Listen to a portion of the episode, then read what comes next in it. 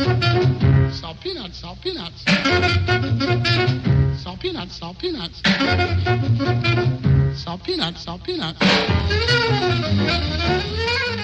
Olá a todos, sejam muito bem-vindos a mais um episódio do Salt Peanuts. Este é o último episódio dedicado aqui ao nosso regresso, não é?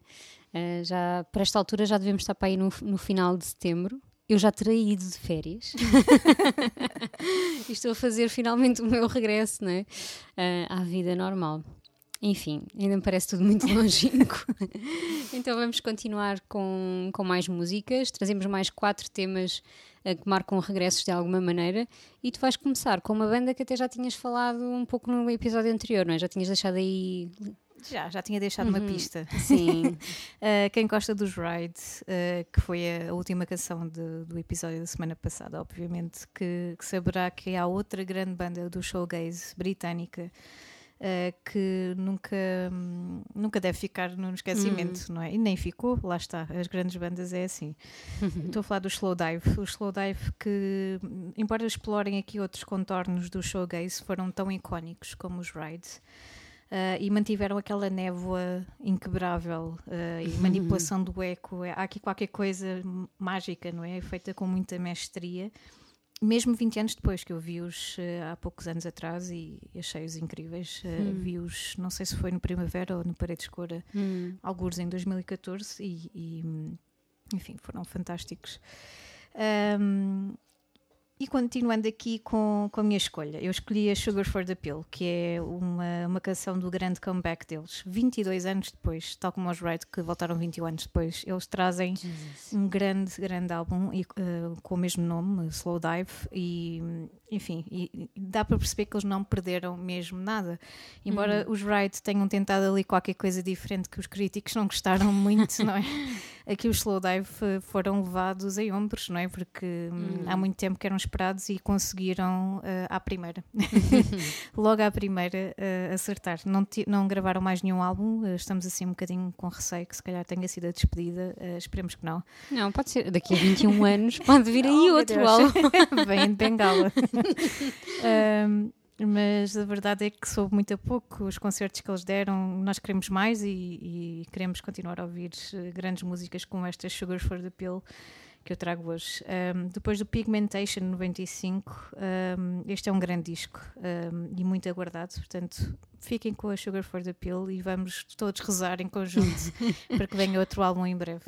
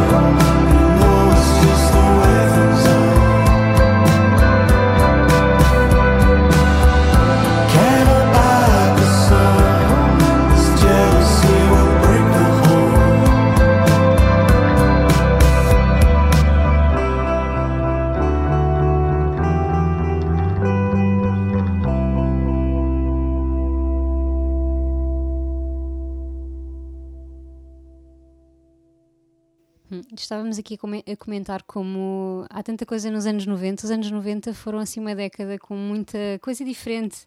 E se tu estavas muito focado no grunge ou no rock, ou não sei o quê, estas coisas passavam-nos passavam-nos, a mim pelo menos, muito ao lado. Então vale a pena estar a, estar a descobrir, a redescobrir. Ainda bem que estas bandas voltam para depois recuperarmos algum material antigo também. É fixe. Hum, eu vou voltar, não vou voltar aos anos 90, mas eh, Quase. é uma, mas quase sim, é uma figura mítica dos, dos nossos, da nossa adolescência não é? e, do- e dos anos 90 portugueses. É um regresso, mas é uma estreia também ao mesmo tempo. Eu estou a falar do Manel Cruz, o nosso Manel Cruz dos Ornatos Violeta, que em 2019 vem pela primeira vez com um disco a solo, mas que não deixa de ser um regresso. Eu, pelo menos, quando eu ouvi aquele, aquele primeiro single do, do Vida Nova, só pensei, ainda bem, ainda bem que tu voltaste. Mas na verdade é uma estreia a solo. A coisa é que o Manel tem feito tantas coisas também. Tantas, meu Deus. Já Com os ornatos, com tantos, com os Pluto, Foz Foz Bandido, ótimo também. Os Supernada, que foi Uhum. o último o último projeto e o último disco que ele gravou, isto já foi pá, há uns 10 anos, ou mais, não sei, já não me lembro quando é que foi lançado. Sim, ah, mais de 10 anos ah, depois do, do disco dos, eh, dos Supernada. Um, e ele já há muito tempo não andava assim a fazer nada de concreto ou, ou nada assim de novo. E mesmo com os Supernada, eles tiveram 10 anos uh, sem gravar nada, só depois é que, é que gravam realmente um, o, o primeiro e, único disco do, do projeto. Um, e ainda bem que o Manel Cruz voltou, porque é daquelas figuras fazem-nos falta, eu pelo menos sinto sempre isso. E lembro-me quando hum, eu, cheguei a conhecer o Manel Cruz, entrevistei-o uma vez, um, pá, aí uns dois anos antes dele lançar o disco com os Supernada, e na altura era o projeto dele. E ele é sempre, na entrevista, ainda estive a recuperar essa entrevista agora, a preparar-me aqui para o episódio, e ele dizia eh, uma coisa muito engraçada, que é eu sou um gajo sempre à procura, sempre à procura de qualquer coisa, tenho demasiados interesses, parece que não. Epá, mas ainda bem que te focaste e voltaste e a solo, porque um letrista como ele, um músico como ele, precisava de um, de um disco a solo e este disco, e ter-me ter visto, nós vimos o concerto dele uh, juntas, juntas separadas, não é? ficámos cada uma Sim. na sua bancada, que foi muito fixe. Mas foi, foi mesmo muito bom e é quase como voltares a ver um, um velho amigo vá, que, que não vês há muito tempo e vês como ele está bem e está bem resolvido. Foi, foi muito especial.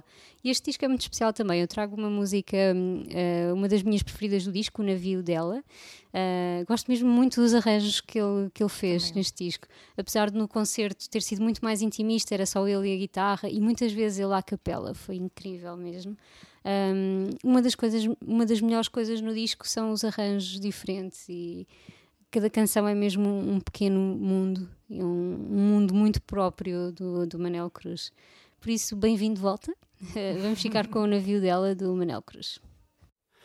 A minha mulher não é minha, é da cabeça dela. Mesmo achando que sim, não precisa de mim. Isso é o que me agrada nela. Não deseja ser o meu mundo, mas tem-me em seus desejos.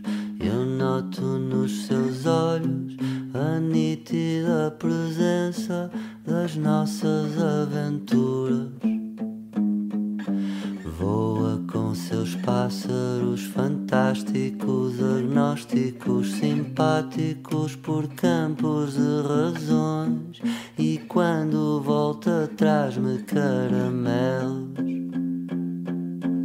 Ela não se põe à janela de corpo iluminado, mas mostra o universo aos animais de caça quando desce ao mercado. Desce nos cabelos das estrelas, bem nas barbas dos fantasmas que aprendeu a desmontar. E acaba a transformá-los em brinquedos. A minha mulher não é minha, é da cabeça dela, mesmo achando que sim, não precisa de mim, isso é o que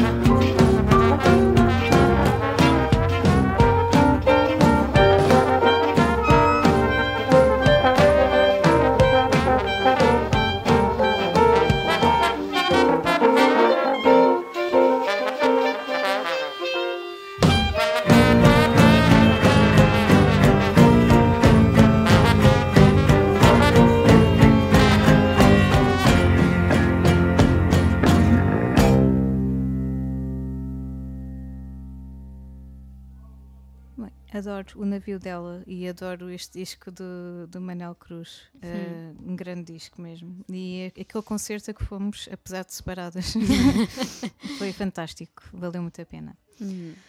E uh, voltando aqui aos comebacks e mudando completamente aqui o percurso no género musical, e, e, porque não é muito normal da nossa parte, e, e acho que devíamos trazer mais, mais Uhum. coisas RB Sim. e soul. Soul já trazemos Uhum. QB, não é? Mas RB nem por isso, e, e nós também somos fãs. É verdade, Uh, sim. Tem sido só uma coincidência, É, na verdade. não calhou, não, não não ter calhou. calhado, sim. E eu trago aqui o, o grande regresso do RB que, que marcou muito o ano 2014. Foi assim uma, uma Hum. coisa muito, muito histérica, eu lembro-me perfeitamente. Eu estava prestes a ir para o Porto eh, e, e foi o, o grande comeback quase inesperado Hum. do D'Angelo, que é um, um grande músico, lá está aí, que, que teve muito sucesso durante os anos 90 e, e depois também no ano 2000, que é quando ele grava o Voodoo Uhum. que, que foi o último álbum antes de 2014 que, que tivemos dele. Eh, o Voodoo ehm, também lhe, lhe deu um, um Grammy, Eh, portanto. Estamos a falar de um gigante do, do RB e que se tornou num, num, um ícone de- Uhum. deste estilo e também do, da soul. E é realmente um homem de um grande magnetismo, não só musical, há quem diga. Uh, e diz que depois de 2000 e deste do, do incrível voodoo, um, que ele não soube lidar com o sucesso, o sucesso e até teve dificuldade em lidar com o carimbo de sex symbol que lhe foi dado. Coitadinho. Será que isto é verdade? Não sei. Não sabemos. É, é as nossas viagens pela, pe- pe- Muitos pelos homens, sites de música eh, da internet. É, muitos homens queriam estar no- na pele do, dele. Portanto, Pronto, o que é facto é que, porque isto já foi admitido por ele, é que também teve alguns problemas ligados ao álcool e que, que o afastaram durante algum tempo. Mas o que é certo é que em 2014 volta eh, de forma estrondosa com o Black Messiah, que é o, que é o álbum, o grande álbum com o qual ele ganha mais dois Grammys. E, Uhum. Enfim, e já, já são quatro, se não me engano, quatro Grammys que ele tem. Um, um deles para o tema que eu trago, eu trago Really Love, foi o primeiro single. Uh, ninguém estava à espera, eu acho que isto foi no final do ano. Havia já a expectativa, mas não sabia quando é que, quando é que o álbum ia ser lançado. E foi, estamos a falar de 2014, já era de internet mais que profunda, não é? E do nada estavam as músicas disponíveis e foi um- lembro-me perfeitamente, foi, foi um dia muito, muito histérico. de repente toda a gente falava de, do D'Angelo. E eu própria fui ouvir e lá está, uma pessoa fica sempre hum, surpreendida, hum, por mais que a gente saiba que estamos a, que estamos a falar de um, de um grande músico. Uh, Tinham-se passado 14 anos e a verdade é que havia muita expectativa também e, e foi um grande regresso. Dois Grammys, não é, não é nada mal. sim, sim, sim.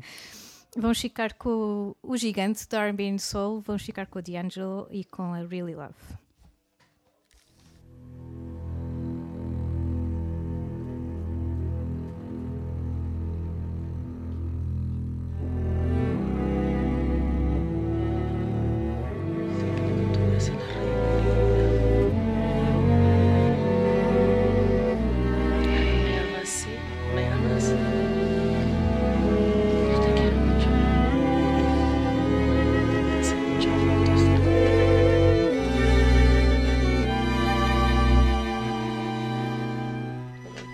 Lo que te quería decir es que tú estás jodiéndome la vida.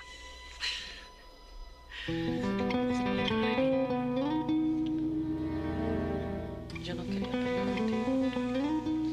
Yo solamente te quería amar. Pero tú eras muy celoso. Querías ser mi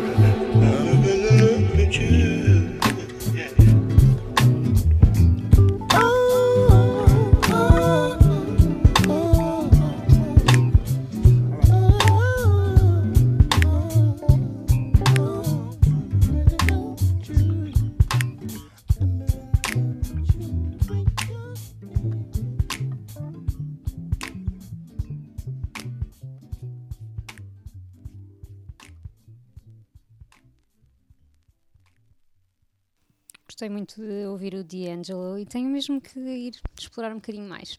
E temos que começar a trazer mais RB and Soul aqui para o nosso podcast, embora também já, tenha, já tenhamos trazido algumas coisitas, sim. Bem, eu também vou, vou mudar mais uma vez radicalmente de, de estilo, não é? Este episódio é, o- é o mix de, de estilos, que é para compensar aquele da rocalhada no meio. Um, e trago um dos meus discos preferidos de sempre. Acho que a par do, do disco da banana dos Velvet Underground, este Graceland do Paul Simon é assim, está no meu top. Uh, mesmo, é um disco de 86 e hum, marca também um regresso, embora um regresso também um pouco mais uh, espiritual, vá, ou simbólico do que propriamente de tempo. Um, porque na verdade, quando, quando o Paul Simon lançou este disco, a vida dele estava um completo caos. Coitado. Uh, ele tinha, tinha se reunido com o Garfunkel. Lembram-se do Simon and Garfunkel? Um, mas aquilo não correu muito bem. Fizeram um grande concerto no Central Park ou algo assim. Um, mas na verdade, aquelas divergências que os separaram acabaram por vir novamente ao de cima e, e voltaram a separar-se. E supostamente eles iam gravar um disco, o que, é, o que, o que viria um, o que viria a ser um disco a solo do, do Paul Simon antes do Graceland era para ser um disco da dupla uh, e não foi. Um, aquilo deu para o torto e o Paul Simon decidiu avançar com o disco sozinho, pronto. E não correu bem. Comercialmente foi um grande falhanço. Uh, para além disso, o, homem estava a divorciar-se da Carrie Fisher, estava completamente deprimido e em 84 era uma verdadeira mess, o Paul Simon. Um, até ao dia em que ele ouve uma cassete. Uh, eu adoro esta história do Graceland, tenho que contar isto, e ainda bem, ainda bem que trago o Graceland, porque é uma das histórias mais inspiradoras de um disco que eu conheço, porque ele descobre uma cassete, uh, não sei muito bem de onde é que aquilo apareceu, com um estilo de música que ele nunca tinha ouvido e que ficou completamente fascinado e obcecado com aquilo. Era música tradicional sul-africana. Um, e então uh, convence toda a gente na editora e produtores e, não sei o quê. Smith, ou não? Eram, eram Eram os Lady Lady Smith. Smith, oh, Sim. Black Mombasa. Uhum. Os enormes. Os grandes. Temos uma grande história este, este ano. Foi este ano o concerto que nós vimos, vimos deles. Foi. Enfim. eh, um coraçãozinho grande para, para esse concerto. Então ele ouve esta cassete e não, não descansa enquanto não descobre o que é que era aquilo. E vem-se a descobrir que era ou os Led- eh, Lady Smith Black Mambazo ou era um mix com, com os Lady Smith e uma outra banda que também depois acabou por entrar no Graceland. E então ele, con- ele consegue convencer toda a gente que eu acho que devem ter pensado: bem, o gajo está completamente deprimido, deixa-o fazer o que ele quiser, porque pronto, enfim, eu- aquele último disco tinha tido tão pouco sucesso, porque também dali não ia passar, não é? Do chão não passa. eu acho que foi um bocado assim. E então fizeram-lhe a vontade e o homem lá foi para Joanesburgo gravar, porque ele queria gravar com aqueles músicos e queria gravar, eh, não queria só ser inspirado por, por aqueles sons, aqueles ritmos, mas ele queria mesmo trabalhar com aqueles músicos e fazer um, um disco eh, de influência sul-africana. Um, então lá vai ele e, e o disco é qualquer coisa, não sei. não- eu sei que há muitos fãs deste, deste disco. eh, e, é, e é, acaba por ser um dos discos mais bem sucedidos da carreira de Paul Simon. Isto quando ninguém esperava, um, e é um grande, grande regresso também por isso. E não foi fácil gravar o disco, porque na altura a África do Sul estava, estava no apartheid, não é? E havia um boi- boicote cultural que o Paul Simon fez simplesmente orelhas mocas e foi na mesma, não é? Ah, mas aquilo gerou um bocadinho, um bocadinho de controvérsia, porque alguns, alguns ativistas anti-apartheid estavam a pedir aos países todos que não, não, não realizassem eventos na África do Sul, ou eventos desportivos ou culturais, como forma de boicotar o país e acabar com o apartheid. Mas o que é que o Paul Simon faz? Não quero saber, vou para lá gravar com os, meus com os músicos de lá e aquilo foi assim um bocadinho tenso. Mas ainda bem que, hum, que ele superou isso tudo ah, e que teve essa, essa inspiração quase quase uma coincidência, não é? De ter, ter dado caras com aquela cassete e ter feito aquele disco maravilhoso e nos ter dado ao mundo também, aqui ao nosso, ah, ao nosso mundo fora, fora da da África, um bocadinho da África, é verdade, porque de outra forma não conhecíamos os Lady Smith Black Mambazo, que são fantásticos, nós podemos vê-los, ah, que já não são os membros originais, mas são os filhos Um deles, ainda um lá deles, está. é verdade, um deles. Um, e é assim, qualquer coisa É que, que aquece o coração mesmo. Ou mesmo a Miriam Makeba também, que, enfim, acabou tudo por ganhar outra dimensão. Então, para mim é muito especial este disco e como, como é para muita gente. E hum, foi a melhor forma de Paul Simon. Paul Simon, que está agora hum, também a reformar-se, não é? Dizem que estes são os últimos concertos dele, mas foi uma boa forma de voltar e voltar em grande, de, de dar a volta por cima também daquela situação toda que ele estava a viver. E pá, quem diria, não é? Com um disco inspirado em África. Por isso, para terminarmos aqui o nosso episódio e o nosso tema, não é? Com chave de ouro, uh, vamos ouvir o Diamonds on the Soles of Her Shoes. Ainda não tinha dito qual era a canção, mas pronto, tinha que ser esta, né? A minha Claro. preferida. a minha preferida do disco. Um, adoro o disco todo, de uma ponta à outra. E hum, voltamos para a semana com outro tema também. Já bem diferente, vai ser bem giro. Fiquem por aí e hum, ve- vemo-nos para a semana. Até para a semana.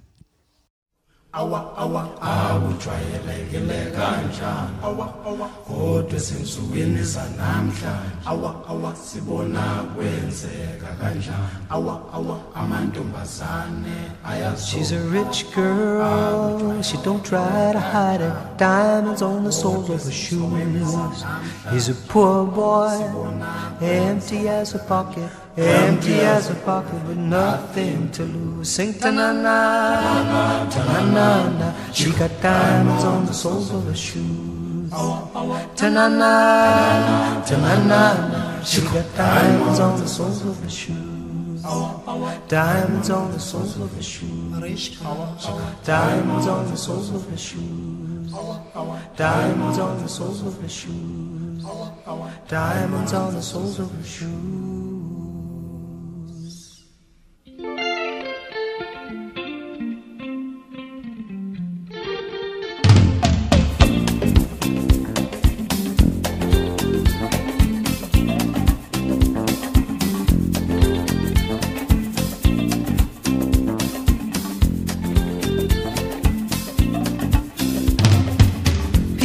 She's crazy, she got diamonds on the soles of her shoes.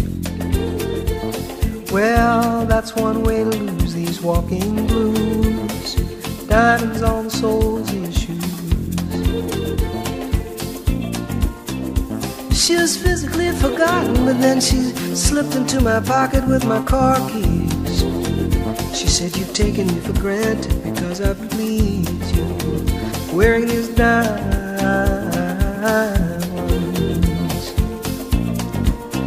And I could say, ooh, ooh, ooh, as if everybody knows what I'm talking about. As if everybody here would know exactly what I was talking about. I'm talking about diamonds on the soles of shoes.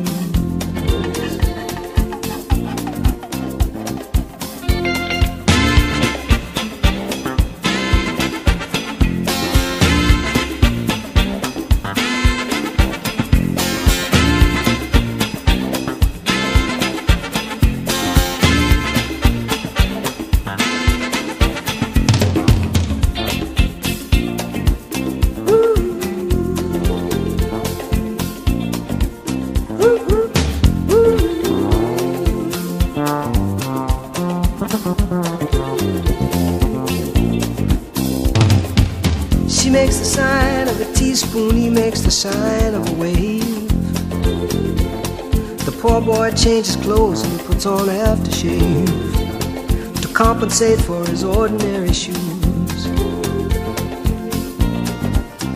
And she said, honey, take me dancing, but they ended up by sleeping in a doorway by the bodegas and the lights on over Broadway wearing diamonds on the soles of their shoes. And I could say, ooh. ooh. And everybody here would know what I was talking about. I mean, everybody here would know exactly what I was talking about. I'm talking about diamonds.